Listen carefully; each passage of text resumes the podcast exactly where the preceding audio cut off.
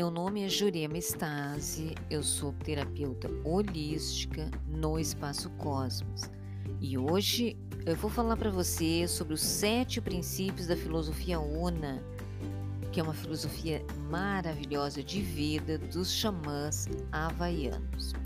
Os sete princípios da filosofia Una é um modo de vida, né? Das pessoas, é, um, é um, uma maneira como as pessoas veem a vida Ike, Kala, Maquia, Manaua, Aloha, Maná e Pono. O primeiro princípio é Ike, o mundo é o que você pensa que é. O pensar é entendido aqui em sentido amplo, no qual estão incluídas as ideias, crenças, convicções, suposições e imagens mentais, tanto no seu aspecto consciente quanto inconsciente. Este princípio sustém, basicamente, que nossos pensamentos contribuem para gerar nossa experiência da realidade. Pode-se entender este princípio em um nível mais literal e noutro mais metafísico e esotérico. No sentido mais literal, afirma que não são os fatos que determinam nossa experiência da realidade, senão as ideias, juízos e interpretações acerca desses fatos. Por exemplo, obter uma promoção no trabalho é um fato. Este fato muda nossa realidade, mas essa mudança não depende só do fato, senão de nossas crenças, conscientes ou inconscientes, a respeito dele. Se pensarmos, por exemplo, que somos aptos para nova tarefa, que a promoção é merecida e favorável ao nosso crescimento, teremos um tipo particular de experiência. Se, ao contrário, pensamos que o novo cargo traz demasiada responsabilidade, que não estamos suficientemente capacitados para tanto, e que outra pessoa está mais preparada que nós para a função, nossa experiência será muito diferente. Em um nível menos evidente, este princípio afirma que foram também nossas crenças e convicções que, as, que contribuíram para a promoção. Dizemos contribuíram porque nós não controlamos a realidade. A realidade é a confluência de uma infinidade de variáveis. Nossas crenças podem favorecer ou não a promoção. Não podem estabelecer que aconteça em um momento e lugar determinados. A imagem que temos de nós mesmos, as crenças a respeito de como somos e quais os nossos talentos, defeitos e possibilidades na vida abrirão alguns caminhos e fecharão outros. Facilitarão certos sucessos e não outros. Com relação ao exemplo da promoção, poderíamos dizer que, se, em termos gerais, acreditamos que podemos obter melhores posições, é mais factível que as, a, que as obtenhamos. Não podemos forçar uma promoção, mas sim podemos criar condições para obter, de alguma maneira, um cargo melhor em algum momento. Desde uma perspectiva mais metafísica e esotérica, este princípio uh, afirma que os pensamentos são energia eletromagnética. Os pensamentos são uma forma muito sutil de matéria, são energia. Essa energia tem a capacidade de atrair circunstâncias à maneira de imã e de cristalizar-se naquilo que chamamos realidade objetiva. O que quer dizer isso? Que a energia dos pensamentos, quando possui suficiente força ou carga energética, cria formas.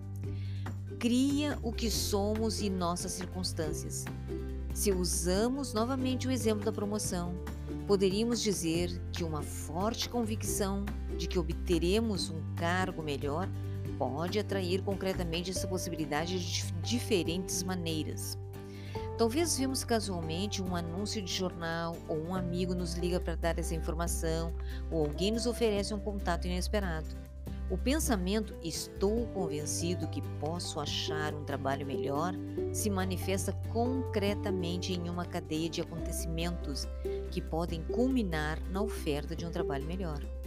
Uma vez mais, isso não quer dizer que, individual, que individualmente podemos concretizar tudo o que queremos a cada momento. A fim de gerar a energia suficiente para que algo se manifeste, muitas vezes é preciso que todo um grupo humano ou comunidade pense na mesma direção. Para chegar à Lua, por exemplo, foi necessário que muitas pessoas acreditassem na possibilidade muito antes de começar, que começassem os preparativos concretos para a travessia, existia apenas a fantasia de alguns, mas chegou a concretizar-se quando muitos acharam possível. Quando possui, possuem a força necessária, nossos pensamentos produzem efeitos no nosso corpo, na nossa saúde, na nossa relação com nós mesmos e com os demais. Podem também podem também manifestar nossos desejos, metas e projetos. Os pensamentos operam como co-criadores da nossa realidade. Em linhas gerais, pensamentos saudáveis criam condições físicas saudáveis. Pensamentos harmoniosos geram relações harmoniosas. E crenças de prosperidade geram prosperidade.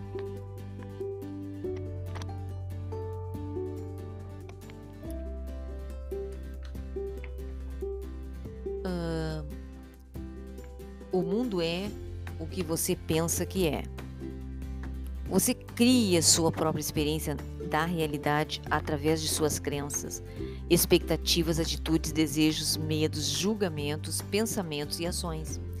Pensamentos são energias eletromagnéticas, são energia. Os pensamentos operam como co-criadores da nossa realidade. Pensamentos saudáveis criam condições físicas saudáveis harmoniosos geram relações harmoniosas e crenças de prosperidade geram prosperidade. O segundo uh, princípio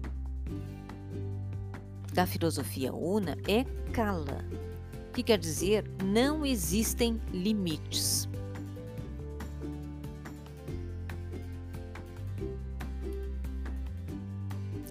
o homem se converte naquilo que ele pensa.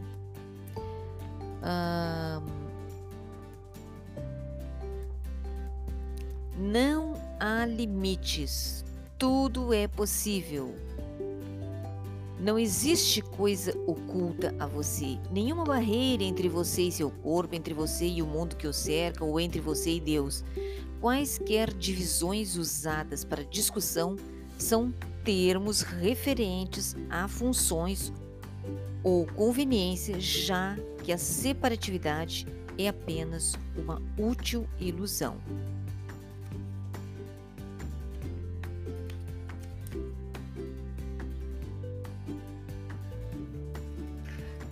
A velhice não é uma limitação.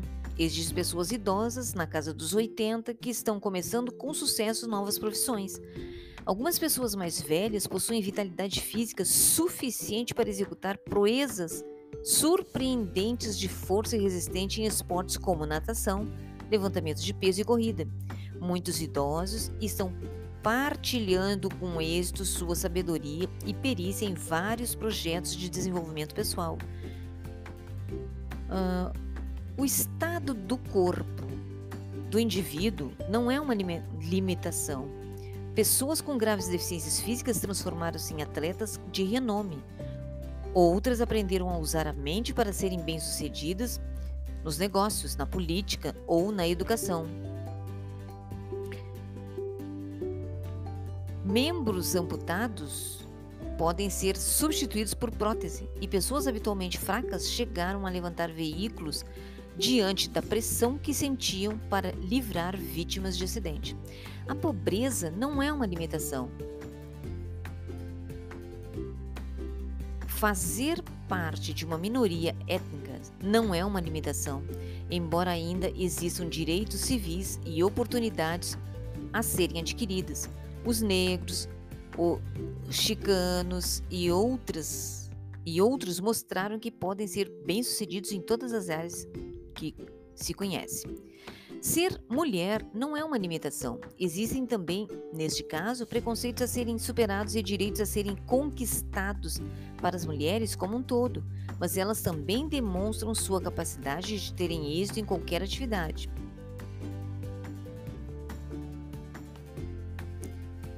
Uh, ser ex-presidiário não é uma limitação. Apesar de preconceito social, muitos ex-presidiários conseguiram tornar-se advogados, escritores famosos e empresários bem-sucedidos. Tudo está interligado.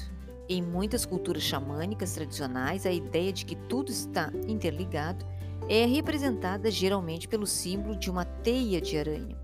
O xamã é a aranha que tece a teia da vida em um sonho lúcido de fios finos, vindos de dentro. A teia não apenas representa o sonho da vida, mas também a interrelação. Tudo é possível. Se não há limites, então naturalmente tudo é possível. Tudo que se tem a fazer é acreditar nisso.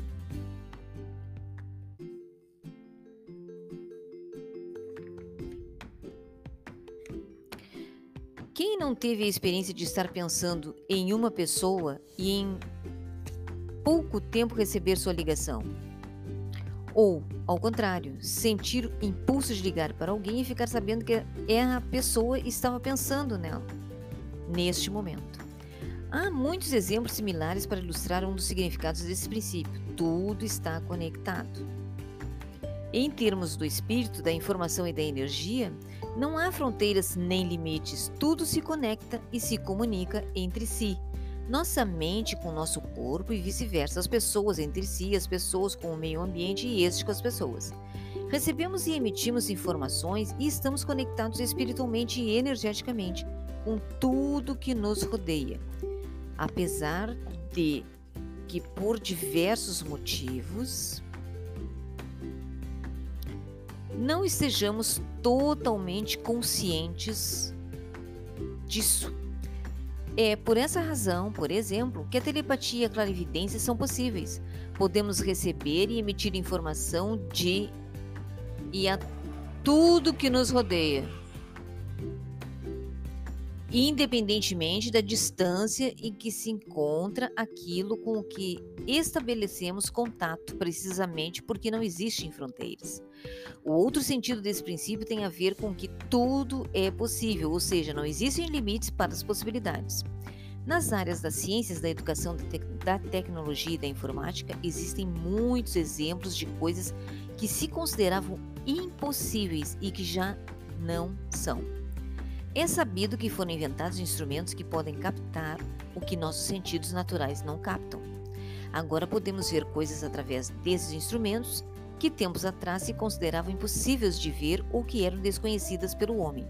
Ciência e tecnologia nos permitiram transcender os limites de nosso sistema perceptivo. Apenas pouco tempo atrás, se pensava que as crianças com síndrome de Down dispunham de pouquíssimas possibilidades de aprendizagem. Graças a programas e métodos adequados, essas crianças estão aprendendo muito mais que anteriormente. A questão é que tudo é possível se descobrir, se descobrimos como fazê-lo e se mantemos nossas expectativas flexíveis a respeito dos resultados e dos métodos que empregamos. Este princípio não diz que tudo é possível para o indivíduo,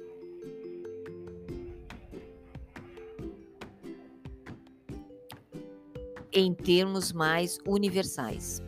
Para tornar possíveis certas questões, se requer do desejo, dedicação e trabalho mancomunado, man, mancomunado de um grupo de indivíduos. Para outras, é preciso que se cumpram antes certas condições para que logo outras coisas sejam possíveis.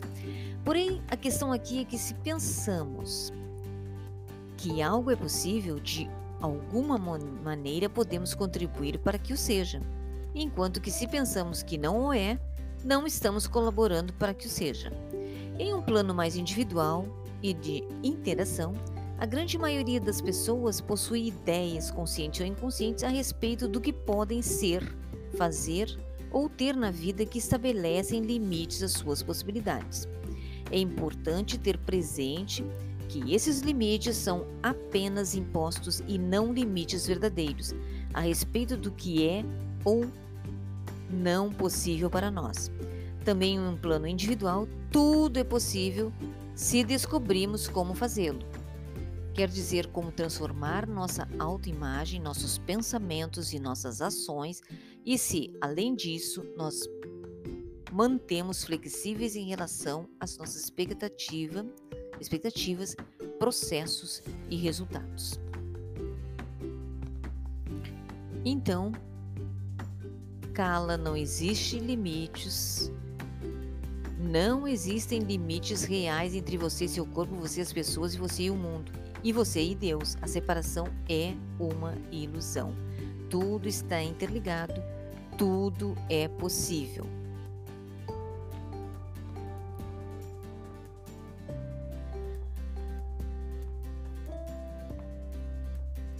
Terceiro princípio da filosofia una é maquia a energia segue o pensamento. Objetivos, desejos e propósitos, bem como nossas ideias, são sementes que, quando plantadas em nossos corações e regadas através de nosso plano mental por nossas atuações condizentes, dão frutos. Uh, o princípio de que onde você coloca sua atenção para lá segue sua energia, é anunciado assim: você consegue aquilo em que se concentra. Os pensamentos, os quais você vivencia, conscientemente ou não, formam o molde ao qual são atraídas para a sua vida as coisas disponíveis mais próximas em termos de experiências dos seus pensamentos e sentimentos.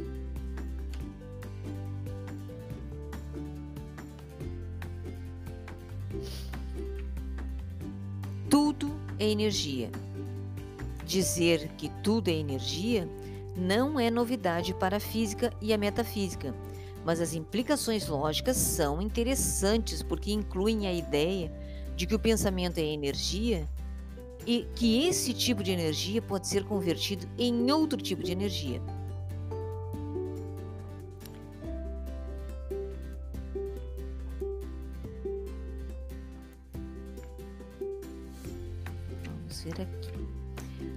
Uma, uma vez que compreendamos e aceitemos bem em nosso íntimo que somos sempre nós que decidimos onde direcionar o maná, então nossas decisões mudarão. Escolheremos se ver um filme de terror que nos dá medo, ou escutar uma música relaxante ou ler um bom livro. Então, não estamos dispostos a permitir que energias nos sejam retiradas de fora e que nossa alegria de viver seja minada em nossa vida e nossa vida fique mais vazia.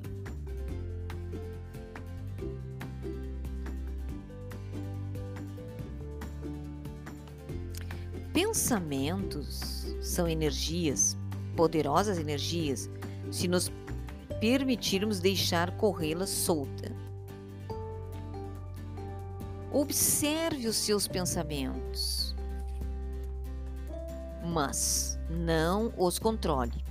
Filtre aqueles pensamentos que não lhe fazem bem e neutralize-os, segundo o esquema exposto. Conserve, converse com o seu eu básico, a sua criança interior, e diga-lhe que focalize sua confiança na vida. Resumindo, uh, o que é maquia? A energia flui para onde vai a atenção. Este princípio analisa o fenômeno da energia, nos diz que a energia flui para onde colocamos a atenção. Se dirigimos a atenção a alguma parte do corpo, a energia vai lá automaticamente. Aquilo que recebe nossa atenção se energiza, de maneira que nossos pensamentos mais frequentes são os que têm mais força e poder, porque são os que recebem mais atenção. Como temos visto ao tratar o primeiro princípio, os pensamentos são energia eletromagnética, também dizemos que quando os pensamentos possuem suficiente força, se manifestam de algum modo no concreto. Este princípio detalha o processo pelo qual os pensamentos adquirem força e o mecanismo pelo qual podemos dar poder a algo. Diz que tudo aquilo no que concentramos firmemente a atenção, seja de maneira automática e voluntária ou de modo consciente ou inconsciente, adquire força e prevalência em nossa vida. Se concentrarmos muita atenção em um problema ou em um mal-estar, eles aumentam. Por outro lado, se dirigirmos atenção a possíveis soluções, ao bem-estar desejado, é isso que estamos facilitando.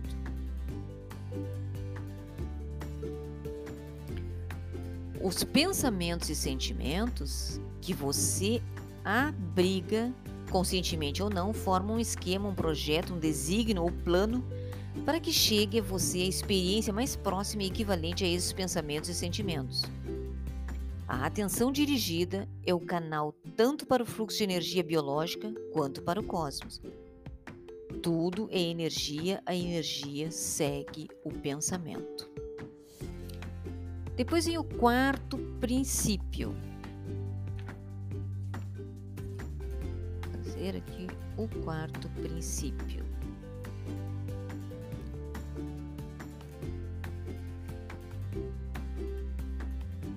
Que é Manaua. A, quer dizer aqui e agora. Aqui e agora é o momento do poder, ou agora é o momento do poder. Você não está limitado por experiências do passado ou do futuro, porque o passado é apenas uma memória e o futuro uma mera probabilidade. Você tem a força aqui e agora para, baseada em suas convicções, mudar as limitações e conscientemente plantar a sua escolha, as sementes do futuro.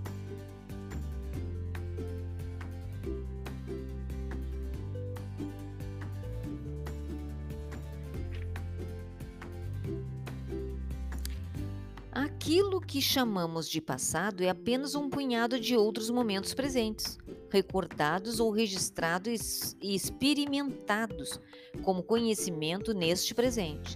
E o futuro é apenas um outro punhado de momentos presentes a serem ainda vividos, mas a respeito dos quais podemos pensar no presente.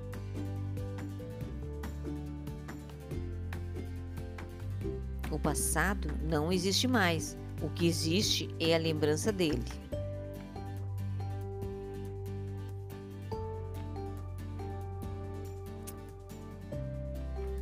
Dele.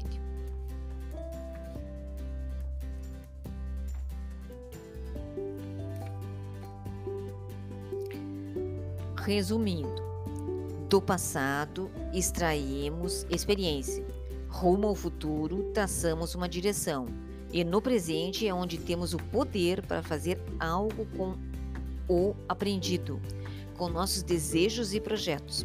Muitas vezes foi dito que o presente é o único é o único real em termos existenciais, já que o passado é somente lembrança e o futuro apenas imaginação. Porém, se em termos existenciais isso é claro, em termos psicológicos, muitas pessoas vivem mais no passado ou no futuro que no presente. O que acontece então? Perde-se contato com a fonte de poder.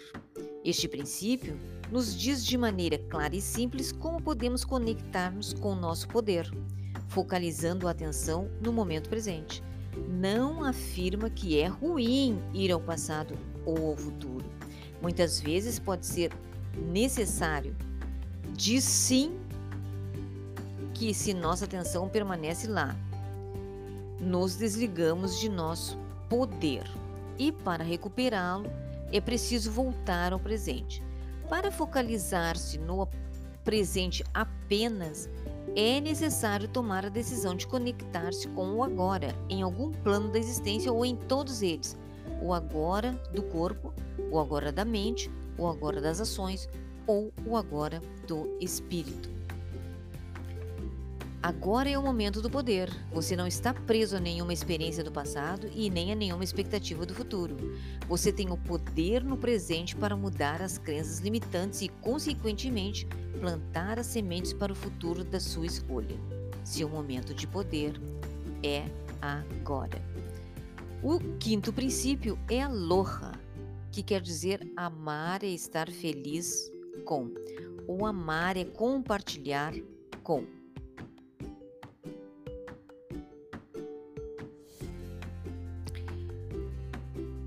Uh, talvez a palavra que, me, que melhor reflete o espírito gentil e con, condescendente no Havaí é aloha. A expressão tem um amplo significado, segundo consta no dicionário havaiano. Quer dizer amor, afeição, amizade, estima, apego, carinho, paixão, bondade e inúmeras, uh, inúmeros significados, né? Consideração, respeito, caridade, misericórdia, simpatia, sentimento, graça, saudade.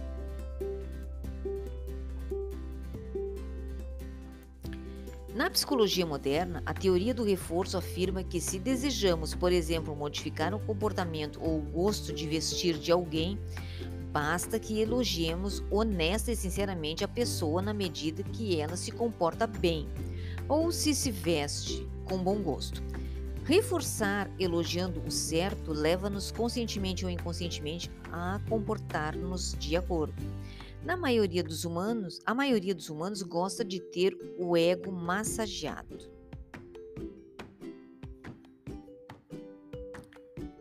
O amor aumenta quando o julgamento diminui.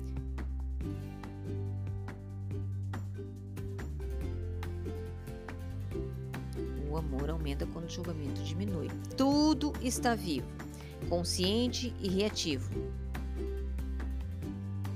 Para o xamã, a vida não se limita a plantas, animais e seres humanos, porque a vida é entendida como movimento. Algumas coisas se movimentam muito vagarosamente, como por exemplo as pedras. Outros movem-se rapidamente, como a luz. Para os xamãs, estes são simplesmente tipos diferentes de vida agem de acordo com o segundo princípio, segundo a qual, o qual a fonte da vida é infinita e autoconsciente. Tudo deve ser autoconsciente e, portanto, perceptivo e reativo em certo grau ao que acontece à sua volta. Assim, o xamã, especialmente o xamã aventureiro, tenta agir respeitosamente em relação a tudo. Isso pode ser considerado um pouco exótico, mas na realidade tem um propósito bem prático. O eu básico, que é a criança interior, está viva, consciente e dá resposta. Quando você se sente, quando você se autocritica, o eu básico sente-se atacado e tenta se defender contrariando os contraindo os músculos, o que causa estresse e inibe a percepção, a memória e o fluxo de energia, enfraquecendo e tornando mais sujeito às doenças e acidentes. Uma simples crítica não causa tais danos, mas o hábito de se autocriticar certamente o fará. A autoestima, ao contrário, relaxa os músculos, aumenta a percepção, o fluxo de energia e a força, ativa as qualidades de memória e faz com que se sinta melhor. Quando critica ou elogia o mundo à sua volta, três coisas acontecem. Primeiro, devido ao segundo princípio, a criança interior, que é o eu básico, não distingue entre você e seus sonhos. Por isso, se critica outra pessoa, um dia de chuva, seu carro ou governo, a criança interior toma isso como alusão pessoal e seu corpo ficará tenso. Quando elogiar qualquer coisa, a criança agradece e seu corpo relaxa. Em segundo lugar, devido ao terceiro princípio, qualquer condição ou característica em que se concentre seu desejo tenderá a aumentar, de acordo com a capacidade de resposta do objeto.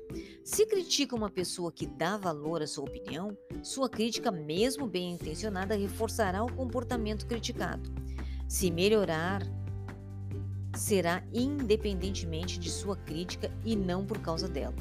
Se a pessoa não der a menor importância à sua opinião, a crítica quase não terá efeito sobre ela, mas de todos os modos terá efeito sobre você.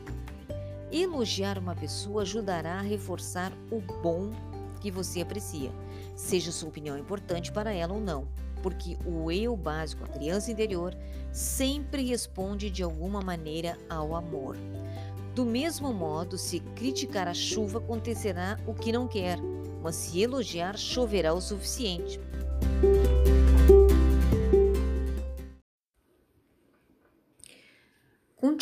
Continuando uh, os sete princípios uh, da filosofia Una, nós estamos falando no quinto princípio, que é o Aloha, em relação às críticas, né? Se criticar seu carro, tenderá a quebrar mais vezes, mas se o elogiar, andará melhor.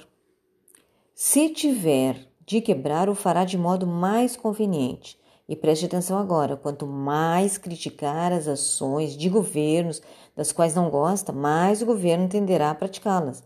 E quanto mais elogiar aquilo que gosta, maiores serão as ações nesse sentido. Em terceiro lugar, devido ao quinto princípio, cada crítica aumentará a separação e diminuirá a percepção daquilo que está criticando, até que acabe reagindo a uma autocriação secundária sem nenhuma semelhança com o original. Cada elogio trará você para mais perto daquilo que elogia, expandindo sua percepção e assim impulsionando seu crescimento de várias maneiras. Uma questão importante é o que fazer quando alguém o critica. Há muitas recomendações a respeito desse assunto, mas uh, um exemplo, por exemplo, usado e bem claro, é uma aplicação bem clara. Uh, no antigo Havaí havia muito medo de maldições, uh, que são apenas críticas feitas como ameaças baseadas em uma crença muito forte no poder das palavras. Quando o povo tinha contato com os xamãs, não havia esse medo, pela mesma razão. Segundo a tradição xamã, o poder de uma maldição pode ser neutralizado e desfeito pelo poder de um, uma benção, que é somente um elogio feito em forma de promessa. Então, se um homem enraivecido dissesse a um agricultor que suas colheitas, que suas colheitas enfraqueçam e apodreçam, o agricultor olharia com amor para os seus campos e diria que minhas plantações cresçam e produzam em abundância. O efeito da maldição seria anulado e a colheita receberia uma injeção adicional de energia. Essa ideia aplicada na área pessoal significa que, quando for criticado, elogie-se em voz alta ou mentalmente e a crítica não terá efeito, desde que não tenha medo dela. Então você vai, se você receber uma crítica, você se elogia sem medo e se elogia para que seja desfeita essa crítica no seu subconsciente. Bom.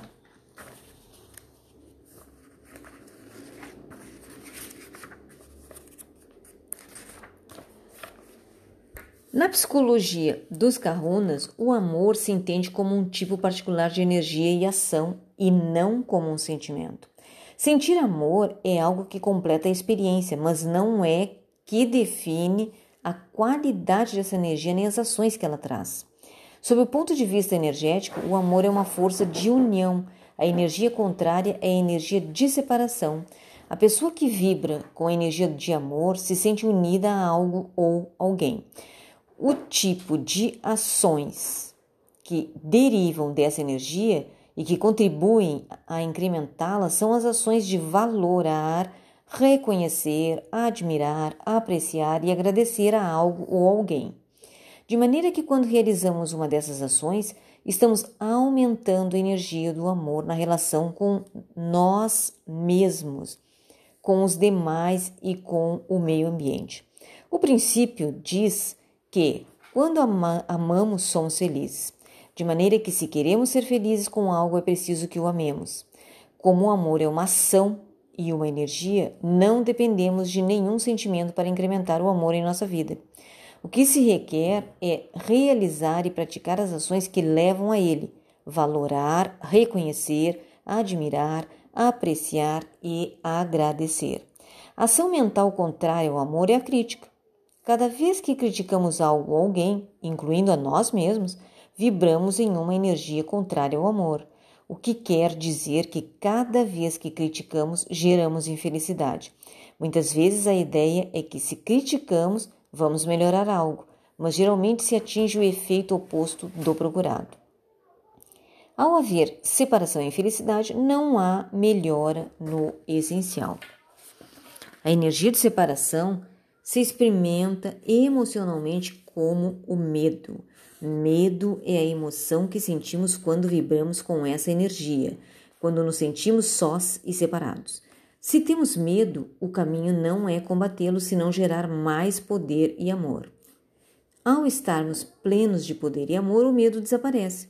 Não tem mais lugar. Nosso poder se incrementa quando estamos focalizados no presente, e a mesma coisa acontece com o amor, quando realizamos as ações que nos levam a vibrar com a energia da união. Aloha, amar é feliz com ou é compartilhar com, o universo e os seres humanos existem devido ao amor. Em Runa, o amor implica a criação da felicidade. Tudo funciona melhor quando este princípio é seguido conscientemente, pois assim a felicidade deixa de ser apenas um efeito colateral. Amar é compartilhar. Em relação à crítica, a, gente deve estar atento, porque não é muito fácil a gente não criticar, a gente sempre critica alguma coisinha. Até no tempo, como diz aqui, né? Ah, tá chovendo, que coisa chata, ou tá ventando. A gente sempre está criticando. Então, o que a gente deve fazer para melhorar é vigiar isso, né?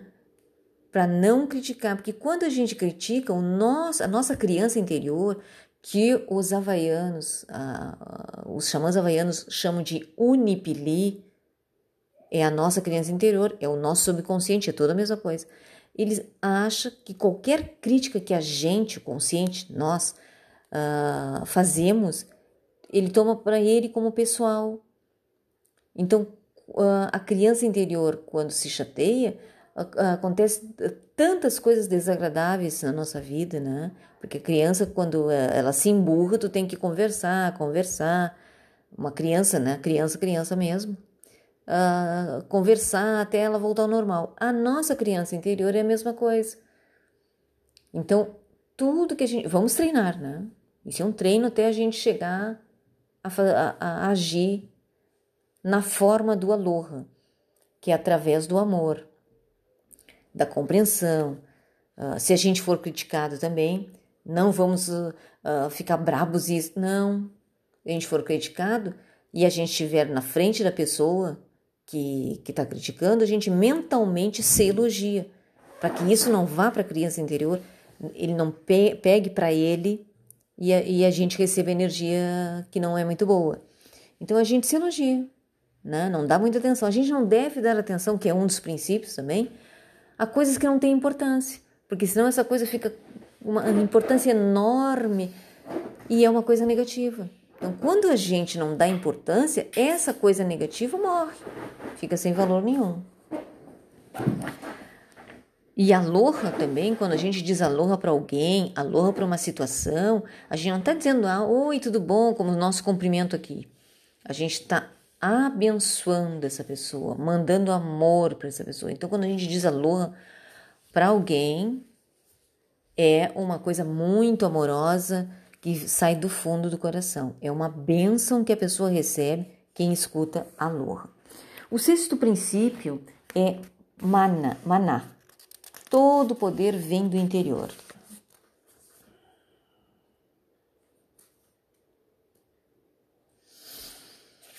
Vamos ver, todo poder vem do interior.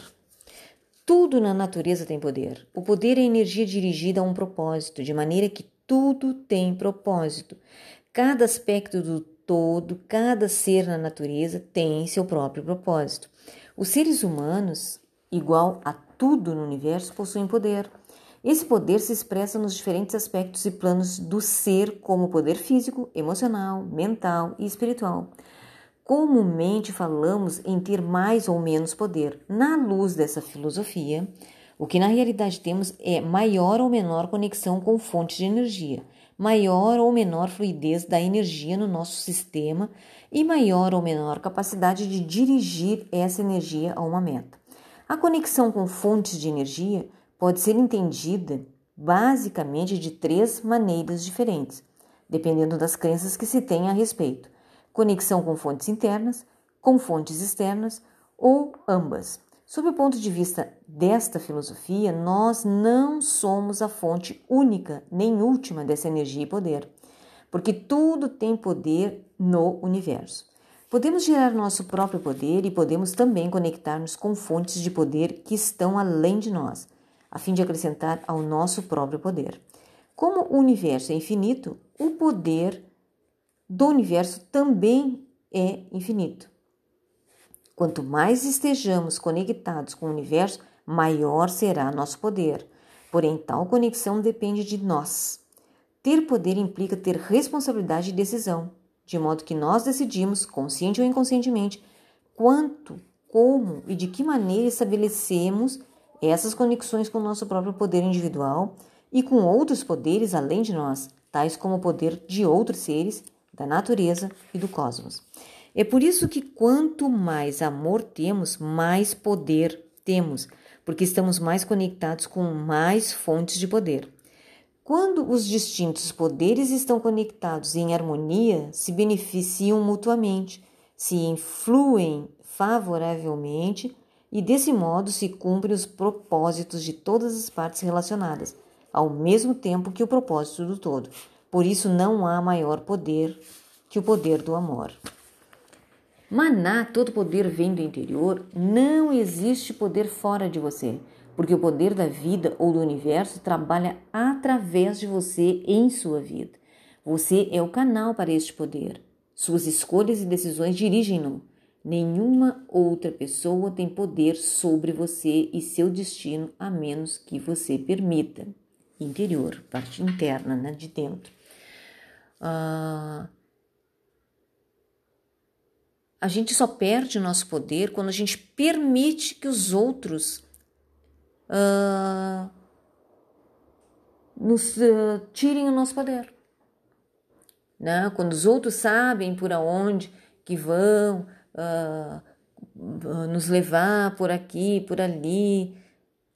Enquanto quando a gente diz só diz sim para as outras pessoas, mesmo que esse sim vá nos prejudicar, nós estamos perdendo o nosso poder interior, nosso poder interno. Então, a gente só perde o nosso poder porque a gente permite que isso aconteça.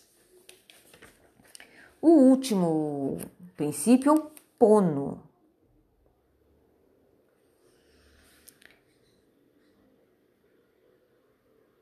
Vamos ver o que é o pono. No começo, muitas pessoas têm problemas com esse princípio, porque pensam que significa que os fins justificam os meios. Na realidade, é exatamente o oposto. Os meios determinam o fim. Meios violentos produzirão resultados violentos e meios pacíficos resultados pacíficos. Obter sucesso através da desumanidade produzirá um estado de sucesso no qual outros agirão implacavelmente com você. Alcançá-lo, ajudando os, os demais, trará um estado de sucesso no qual os demais o ajudarão.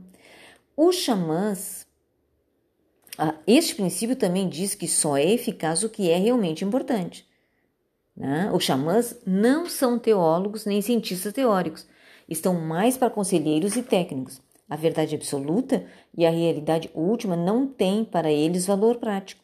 Os xamãs são tão pragmáticos que, mesmo sendo os poderes da mente sua área de trabalho, não hesitam em usar quais quer meios físicos e procedimentos para efetuarem uma cura. Até mudarão seus sistemas se isso os ajudar. Quando tra... Uh, não. Eles usam, eles uh, mudam o que eles têm que fazer para sua cura. Né? Há sempre uma outra. A cura, olha o que é a cura. A cura é a meta e eficácia, é o critério.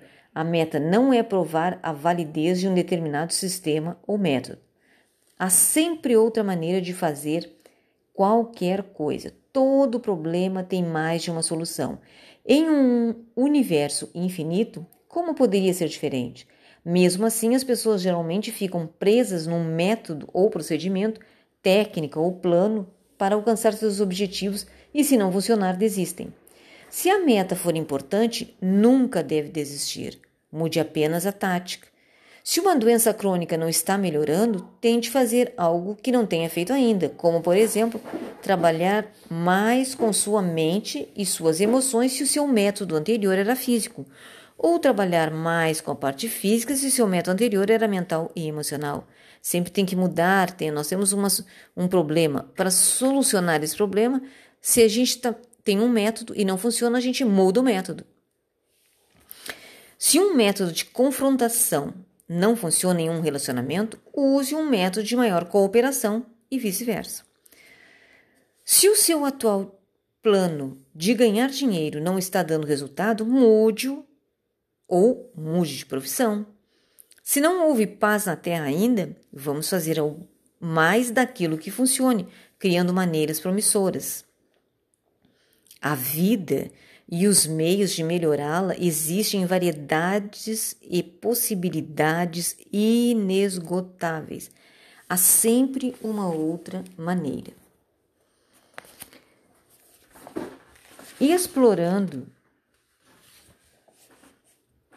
o poder da flexibilidade, imagine que você está andando a caminho de uma cidade onde há uma praça central e bem no meio dela um tesouro num baú, o qual simboliza uma meta importante em sua vida. Não precisa decidir agora que tipo de meta.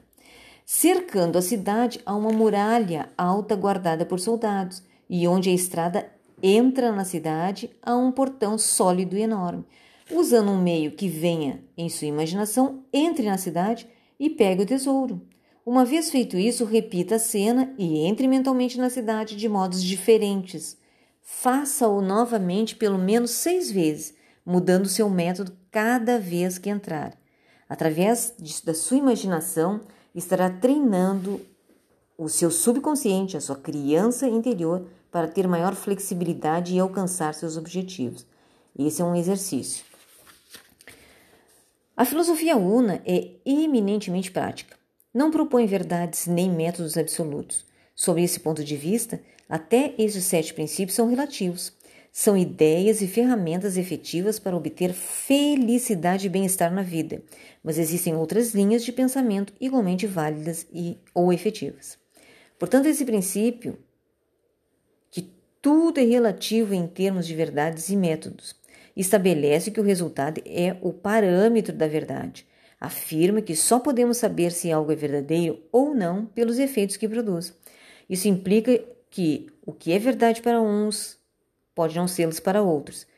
O que funciona, que o que funciona para alguns pode não funcionar para os demais. Também propõe uma maneira de dirigir a atenção na vida. Um convite a procurar o efetivo para encontrar através dele o verdadeiro princípio. Uh, encontrar o verdadeiro. Este princípio também diz que há muitas maneiras diferentes de fazer as coisas e de chegar aos resultados desejados, já que se baseia na ideia que pode haver muitos métodos de obter algo. Existe uma outra ideia, menos evidente e implícita neste princípio, pono a eficácia e a medida da verdade. É que os meios determinam os fins. Meios harmônicos produzem efeitos harmônicos e meios inarmônicos produzem efeitos desarmônicos. Em consonância com este conceito, só há efetividade quando o resultado é harmônico e, consequentemente, só há harmonia quando há amor. Então, esses são os sete princípios uh, e que a gente deve treinar, porque o que, que é, o que, que são esses sete princípios? é uma filosofia de vida que faz com que a gente se sinta bem, se sinta, sinta bem-estar, se sinta feliz, com amor. É um estilo de vida que a gente pode treinar e trazer um pouquinho de cada um, de cada princípio, para a nossa vida. E quando a gente começa a usar esses princípios, realmente a gente se sente muito melhor, né? Porque a gente, o mundo é o que você pensa que é. E é. Se tu pensa que o mundo é um horror, o mundo é um horror, mas se tu pensa que o mundo é maravilhoso, que existe sucesso, existe felicidade, existe saúde, existe tudo, a Mãe Terra nos dá tudo, tu vai ver o mundo dessa forma. Cada um vê depend, a, a situação, o mundo, a, a vida de acordo com a sua energia e com seus pensamentos. Não existem limites? Não existem limites mesmo. Quem coloca limites em nossa vida, na nossa energia, somos nós mesmos. Nós somos ilimitantes. A energia flui para onde a atenção vai, aonde está minha, o meu pensamento, está a minha energia. Isso é, é, já é provado pela física quântica também. Agora é o momento de poder, é nós estarmos no agora. Não quer dizer que a gente não, não se lembre de algumas coisas do passado e não queira fazer alguma coisa pelo futuro, mas a gente tem que estar no agora, plantando agora para termos um futuro bom. Mas o momento de poder é sempre o agora. E o aloha, como a gente já falou também, é bênçãos, é amor, é um cumprimento, quando a gente cumprimenta as pessoas com aloha, de muita felicidade, de muito amor e de muitas bênçãos que a gente passa para as pessoas. É felicidade. E maná, todo uh, poder vem do interior. Nós somos poderosos e o nosso poder pessoal, a gente tem que manter sempre o nosso poder pessoal.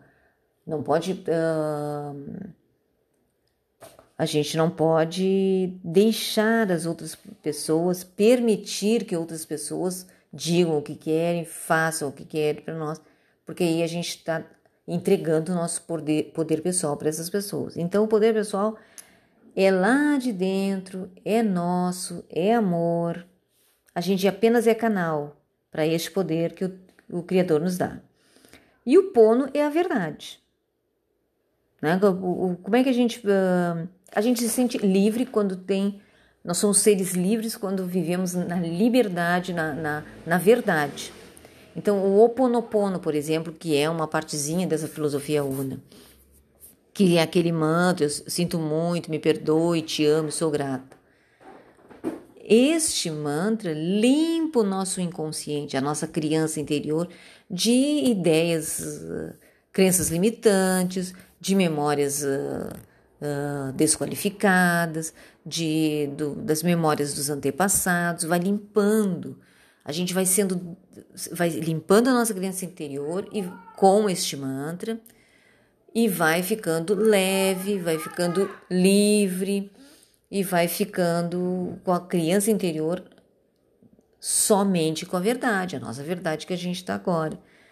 Então, uh, o pono é verdade e liberdade.